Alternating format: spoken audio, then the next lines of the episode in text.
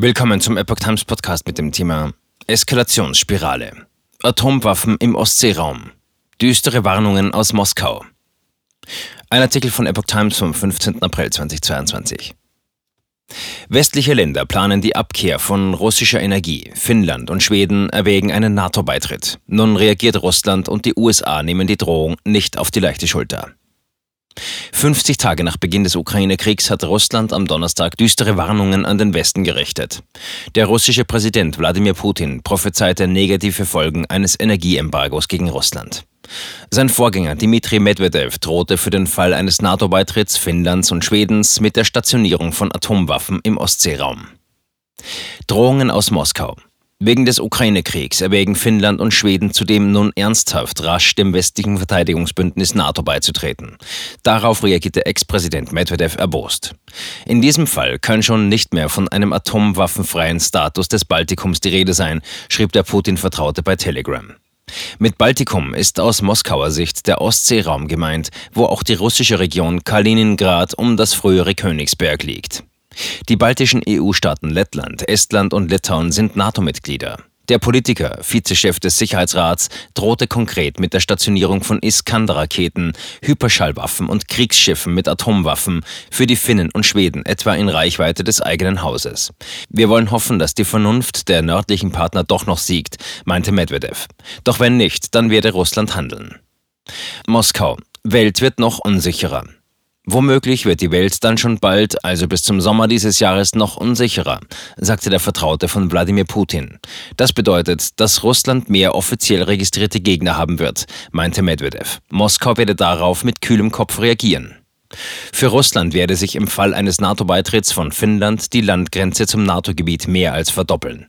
Diese Grenzen müssten dann gesichert werden, auch durch eine Luftabwehr und durch eine massive Präsenz der Kriegsmarine etwa in der Region des finnischen Meerbusens.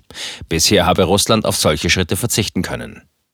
Medvedev meinte, dass die NATO unabhängig von dem Konflikt in der Ukraine schon früher versucht habe, ihren Einflussbereich auf diese Länder auszudehnen.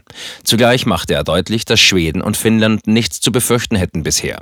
Wir haben mit diesen Ländern keine Gebietsstreitigkeiten wie mit der Ukraine. Deshalb ist der Preis einer Mitgliedschaft für uns ein anderer, sagte Medvedev.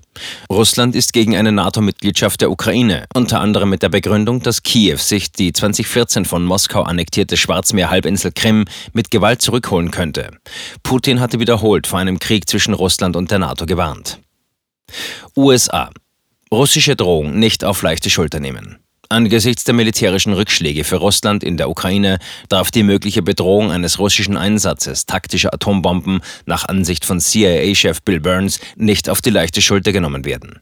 Moskau habe sich mit den Äußerungen zur erhöhten Einsatzbereitschaft seiner Atomwaffen Drohgebärden bedient. Bislang hätten die USA dafür aber kaum praktische Belege wie Truppenbewegungen oder militärische Vorbereitungen gesehen, sagte der Chef des US-Auslandsgeheimdienstes am Donnerstag an einer Universität im Bundesstaat Georgia.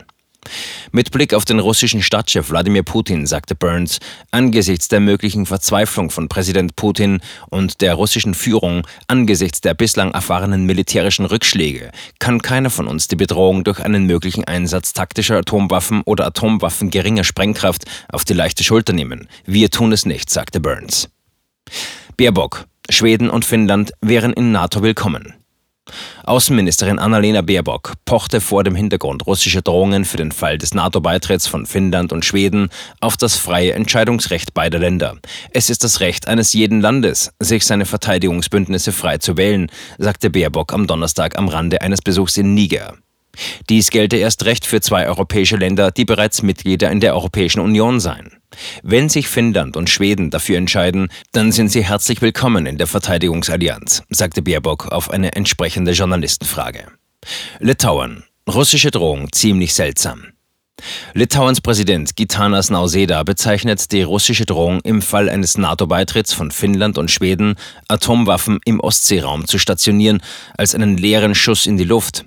Ich weiß nicht, ob es möglich ist, etwas, was im Grunde schon stationiert ist, wieder neu zu stationieren, sagte er in Vilnius. Nach Angaben des Staatsoberhaupts des baltischen EU- und NATO-Landes hat Russland bereits Atomwaffen in seine Ostsee-Exklave Kaliningrad verlegt. Keine strategischen, aber sie sind stationiert, sagte Nauseda. Litauen grenzt im Westen an Kaliningrad, das Gebiet um das frühere Königsberg. Auch Verteidigungsminister Arvidas Anusauskas reagiert verwundert. Die Drohung erscheine ziemlich seltsam, sagte er. Atomwaffen wurden schon immer in der Region Kaliningrad aufbewahrt.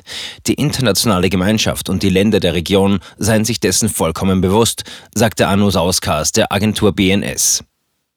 Putin wirft westlichen Banken Ausfälle bei Gaszahlungen vor.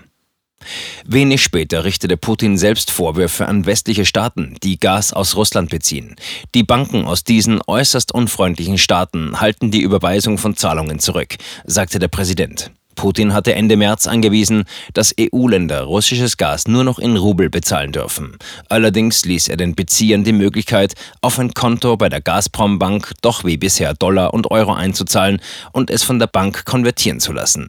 Wo jetzt die Probleme liegen, blieb zunächst offen. Deutlich äußerte sich der Präsident zu den in der EU immer lauter werdenden Forderungen nach einem Embargo gegen russisches Gas und Öl. Die Folgen eines solchen Schritts können sehr schmerzhaft werden, vor allem für die Initiatoren einer solchen Politik.